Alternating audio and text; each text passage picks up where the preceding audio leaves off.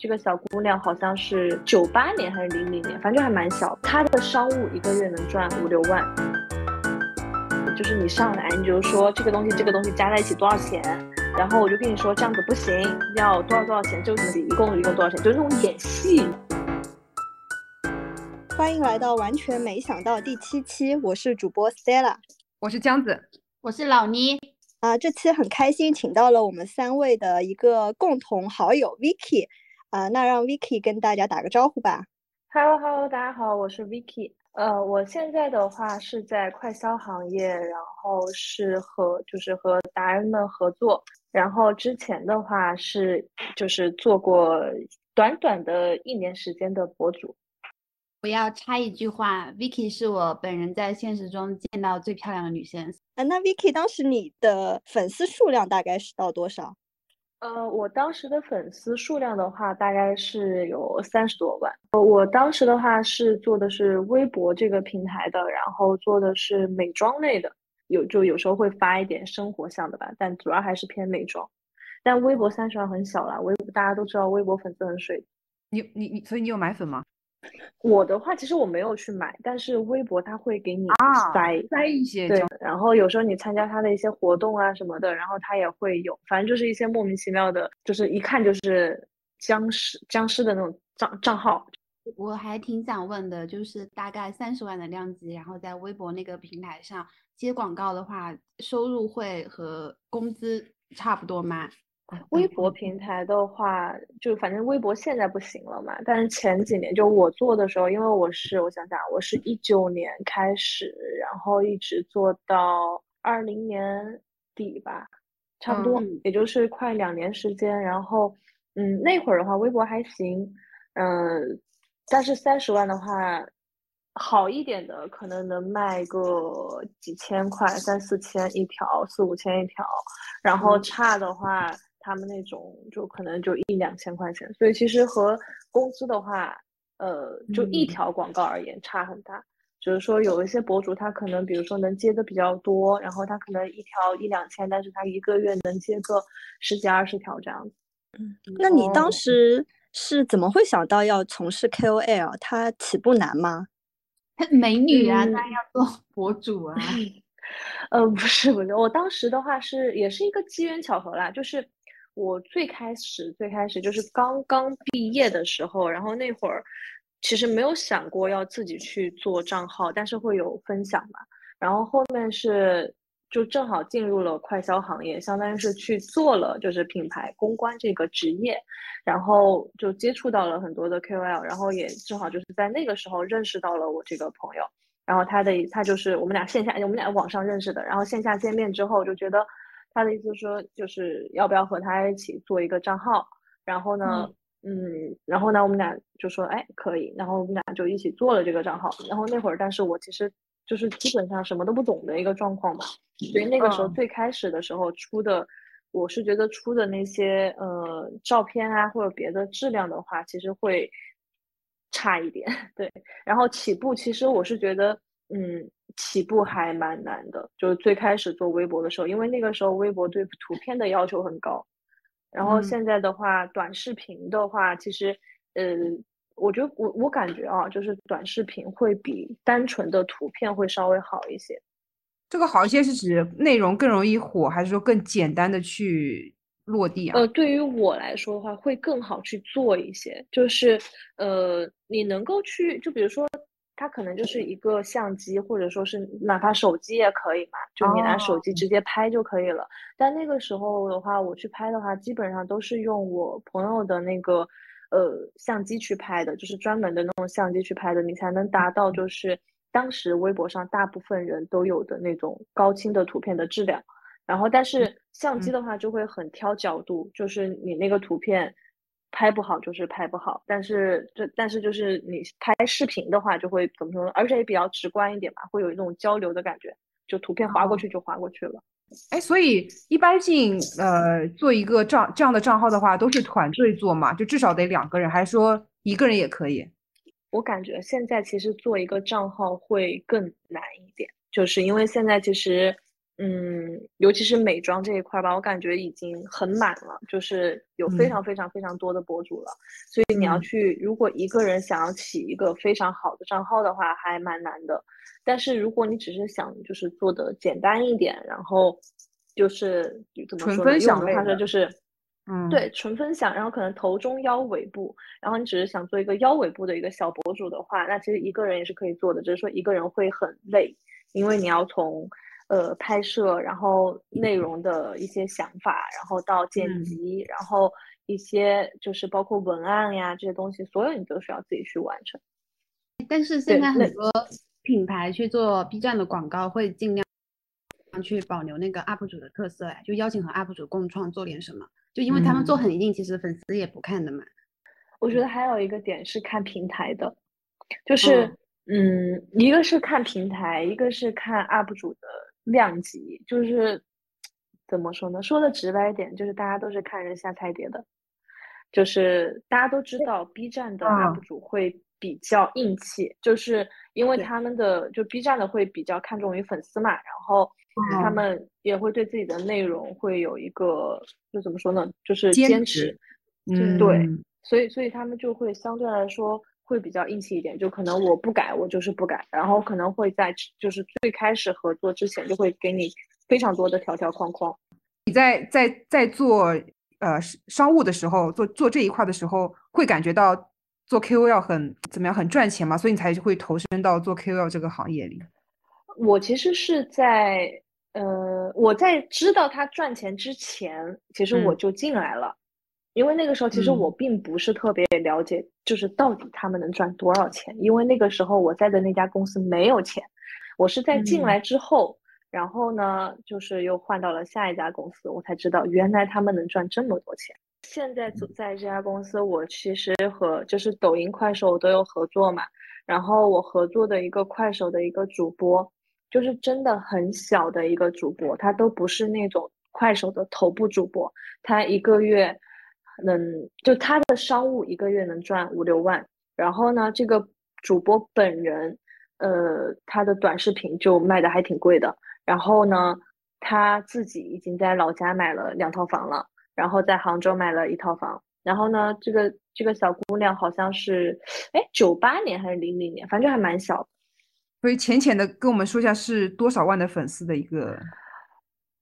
其实快手不能用粉丝来定义，就是主播的话，其实是看他的一个产出的嘛。然后嗯他大嗯概我知嗯道他买了这几套房的时候，包括他的商务的这个钱的时候，呃，他应该可能产出场均可能一百万不到，这只是流水。就是我记得他那个时候可能就是几十万，五六十嗯万、六七十万，对。然后这个时候他就已经是买了三套房。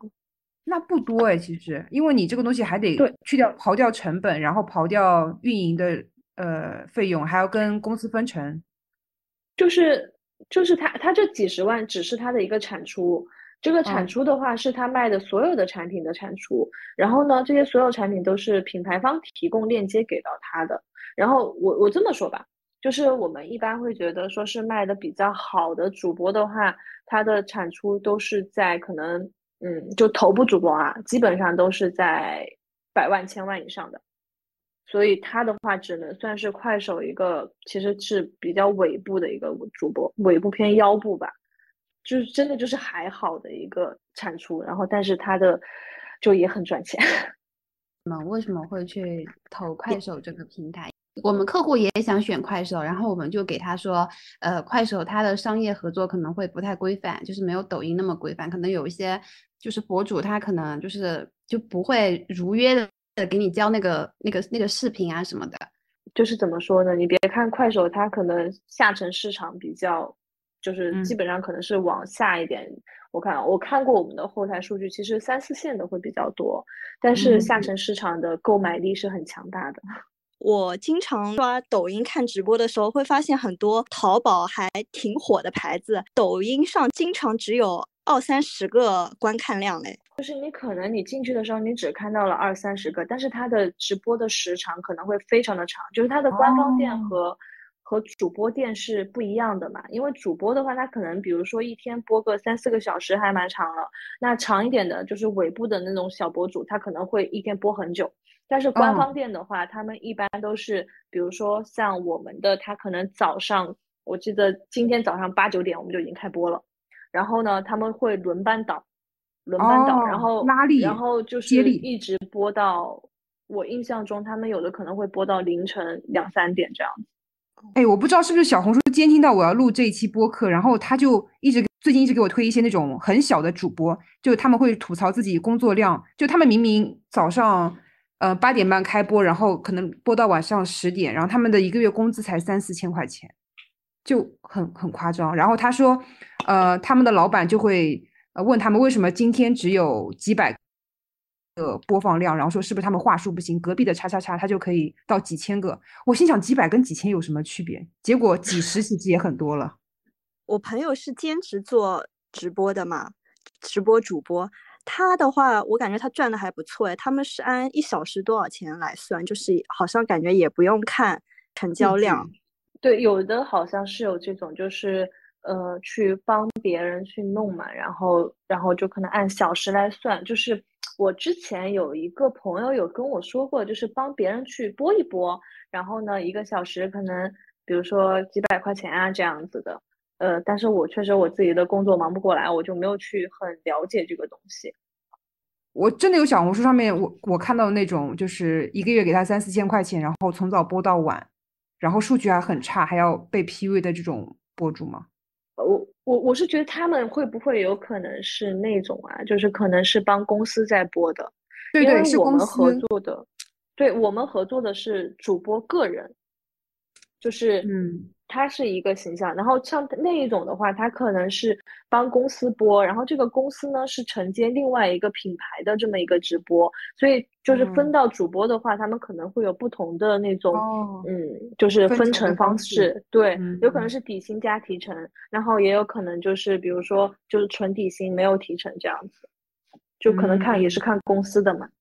我因为我之前去一个女装的品女装品牌面试过嘛，他们就说，如果他给不同的主播的价格产生了一点点不同，或者是赠品不同，或者是最后结算下来差个几块钱，那些主播都会跟他们翻脸。会的，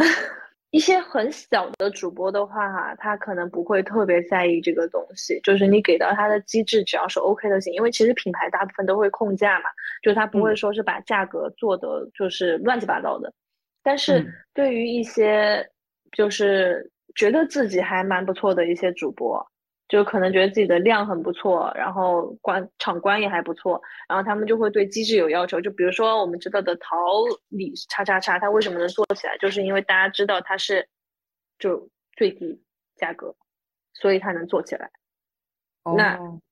对，其实就是就是主播都会去要求机制问题，然后包括赠品呀这些东西，他们都是会去要求的。不然的话，你怎么让别人相信说在你这里买是划算的？因为不是所有人都会可能不在意这一块两块，然后或者赠品啊怎么样的。所以只要是大主播，他们都有这种底气可以去做这些事情嘛？就你有碰到过吗？大主播会要求签保价合同，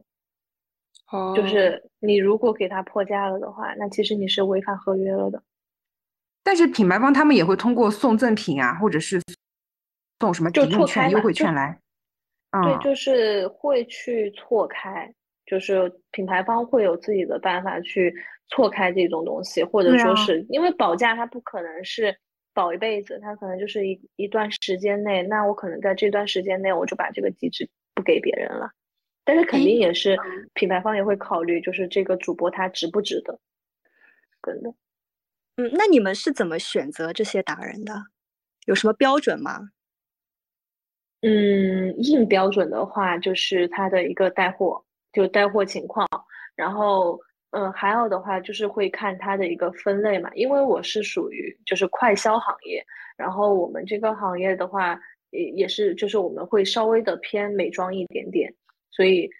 我们会选的就是那种。就是偏美妆的，就可能平时播美妆呀这种会比较多。然后，嗯，还有可能如果说他之前播服饰的，那也是可以的。就是会会会这样子去考虑，就靠看他的一个属性。那这个是有另外一个职位的人去找这些达人联系，还是也是你的工作啊？我的工作，对，就是从从头开始，就从选人、BD，然后到中间的一些执行沟通，然后到后面的落地，就这一块都是我们去做的。那就就是你嗯，他那一晚的直播就是当中某一段介绍了你这个牌子，然后你就要那一场你都要跟吗？呃，不用，我不用说是全场盯，就是如果说就是比如说他就上我一个链接，那我可能比如就是他们会在播到的时候，或者说是比如说下一个链接要到我的时候，那会 cue 我一下，然后我就会去看，然后会去，然后在直播前会检查一些细节问题嘛，然后到我的时候我就会去看，然后他播完了之后，我就会去看一下数据啊怎么样的，然后及时给到一个反馈这样，所以其实就是如果只上我一个单链，我是不用全场。哎，那你们直播的时候有碰到过什么小趣事或者意外吗？是有一次，就是我去快手的有一场直播，就是一个很头部的一个主播，然后呢，他当时也是他的一个很大的一个厂嘛，然后我们当时就是和他合作，呃，反正就是，就比如说我们当时谈好的一个价格，然后后面呢，就是他们没有一个标准的价格，你知道吗？就是他们会竞价，就是比如说，就像拍卖会一样，我出两万，我出三万，我出四万，就大家互抬。然后后面就是我们竞品把价格抬得非常高了之后，就其实已经超出了我们当时对它的一个预估值。然后其实，在纠结要不要再做的时候，竞品退了，什么意思啊？就是他们不做了，对他们不做了，那你们还要 杠在这个杠上啊？你们你们不就能就降下来吗？就是就是降不下来，就是你价格抬拖吧？就不是主播找了一些不是拖拖是吗？就就就是因为那个竞品也是我们知道的嘛，所以就是哦反正就很尴尬，然后后面就是还是做了，然后最后就就勉勉强强的就达到了一比一，然后而且那一天就本来我们当时就其实那天只有我们一我们只有一个品，然后最开始说的是我们会在一个比较好的位置去上，而且给的钱也很多，然后结果最后呢，我等到了，我想想那天我等到了几点？我等到了十一点，晚上十一点。然后还有他前一天他会他就是叫我们去，就是去嘛，然后就是说我们要怎么去讲这个产品，然后他就说这样子，就是你上来你就说这个东西这个东西加在一起多少钱，然后嗯，然后我就跟你说这样子不行，然后要多少多少钱，就这些什么什么什么加在一起一共一共多少钱，就是那种演戏，你知道吧？哦然后演戏就是要要那种你来我往，你来我往，很抓马。就是现场跟老板讲价，问他多少钱行不行，或者说只有多少份了，老板我们再加一点行不行？嗯，我不知道别的啊，因为有的我觉得他们真的很真实，就有的感觉就是很真，但是反正那天就是我们当时去的都是呃串好的，但是哦有的主播也是，就是反正我也是听他们说的啊，就是确实就如果说有一些权限给到主播之后，他可能会临时改你的价格，所以所以我们这个也也不一定，有一些他可能真的就是临时改价了，就是比如说主播说这个东西，然后可能刚上架的时候是两百八十八，然后他说我给你们把这个价格打下来，打到多少多少钱，对，就是这个其实也是品牌方跟他商商量好的，是吧？对。哦，一般来说是商量好的，除非呢，就是这个品就是主播自己的一个产品，就是链接在他手里是他自嗯。己的一个产品的话，那他可以随意的去改价。但如果说是品牌方的话，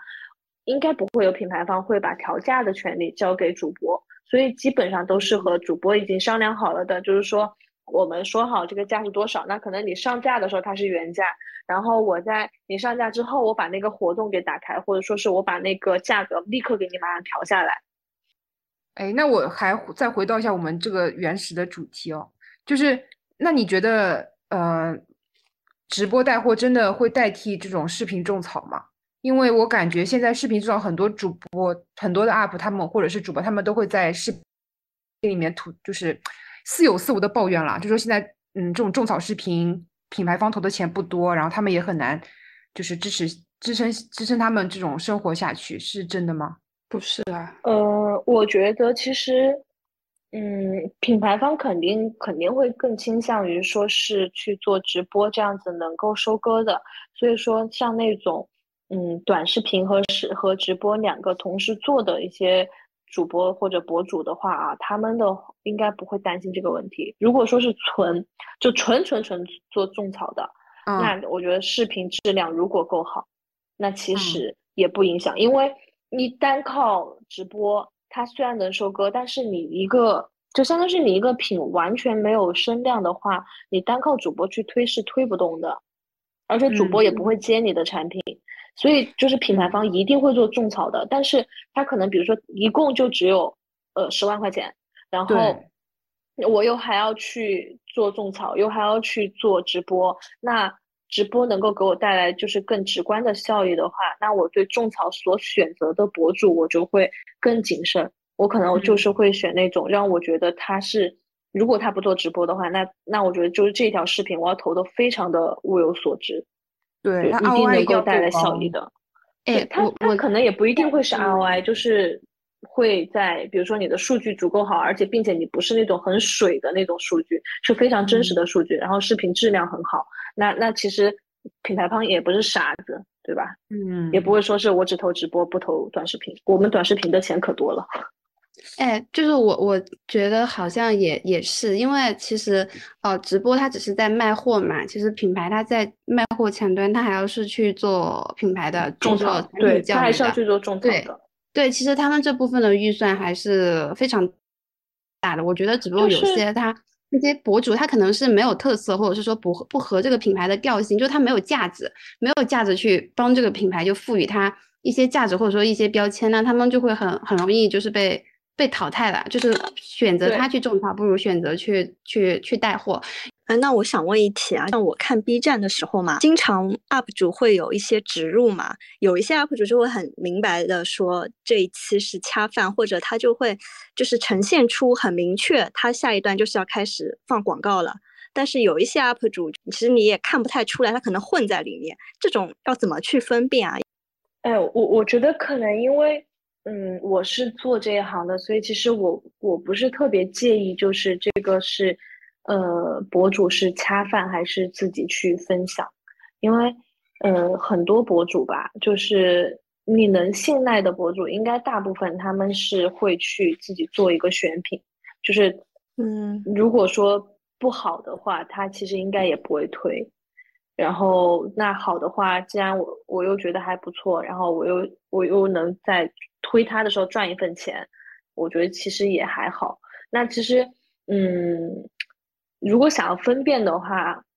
呃，其实可以看它的内容上面，就是有一些，就是和以往它的一个推广的，不是推广，就是以往它的自己的一个视频的形式完全不一样的那种。就很好分辨嘛，就是可能会比较硬啊这样子。那如果说是特别特别软的那种，就是给到大特写，给到品牌哦 logo，、然后特意会去 Q 这个品牌的名字，就比如说之前就是说昵称或者怎么样的，那现在一定会有品牌的全称，然后然后以及产品全称，这这种吧，就是嗯会会可能会偏广告一点。就是因为品牌会非常的在意，就是说你有没有把我的这个产品具体是什么，就可能你讲解方式可以很软，但是你的一些嗯产品的 logo 啊，然后产品的整体的露出，然后包括可能它的名字，然后以及一些功效，你是一定要说出来的。Vicky，你你之前因为做了商务，然后就想说做 KOL，然后那你现在做了直播，你会有一天会觉得自己会去做直播带货吗？你会会因为在这个哎为什么？我这么说吧，我之前做商务的时候，我和博主们就是会经常打交道嘛。然后当时我是觉得我是，呃，可以去做这一行。但其实为什么嗯我现在没有去做这个的原因，是因为我发现其实做博主没有那么简单。就是，呃，首先你长相就是一个比较基础条件吧。然后不是说你要长得有多美多美，就是说就是还可以。然后其次就是，如果说是做美妆的话，你化妆也得还不错吧。然后我觉得除了这两点以外的话，我觉得还有一个是最重要的点是你要有东西能输出。嗯，就是嗯，虽然就是都是妆容分享，都是可能护肤分享，就是类似的吧，就是其实东西大差不差。但是其实当你真的做下来的时候，你会发现它的，嗯，需要输出的点很多。你哪怕是同样的文案，就是在不同的人嘴里说出来的感觉都是不一样的。有些人有些人天生就是吃这碗饭的。然后我就觉得，其实我不是很行，因为我在做那个的这段时间，我觉得我其实没有最开始的时候，就是只是单纯的分享那么开心了。我反而会很在意一些可能数据问题，然后图片问题，然后以及和大家的一些互动啊，以及我会去焦虑我下一期应该做什么，因为我真的没有什么内容想要去输出。然后做直播的话，我是觉得。还有一个点是，它是需要你会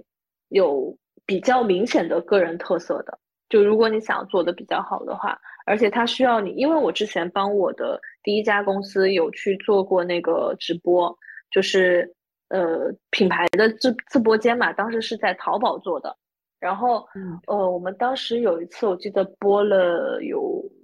三个小时，好像是。然后就是你需要一直都是非常的情绪很激动的那种状态，就是你要保持你的一个精神状态非常的亢奋。然后如果你持续三个小时保持精神状态很亢奋，就要状态很好的话，你在这三个小时结束之后，你会非常的疲惫。你目前能够看到的主播，呃，应该百分之八十到百分之九十吧，我觉得。都是是有公司的，就是公司会给他配备相对应的运营团队，然后相对应的一些嗯招商，然后一些商务，就是会比较专业的这种人去帮他去解决这些所有的问题，然后他只用负责的就是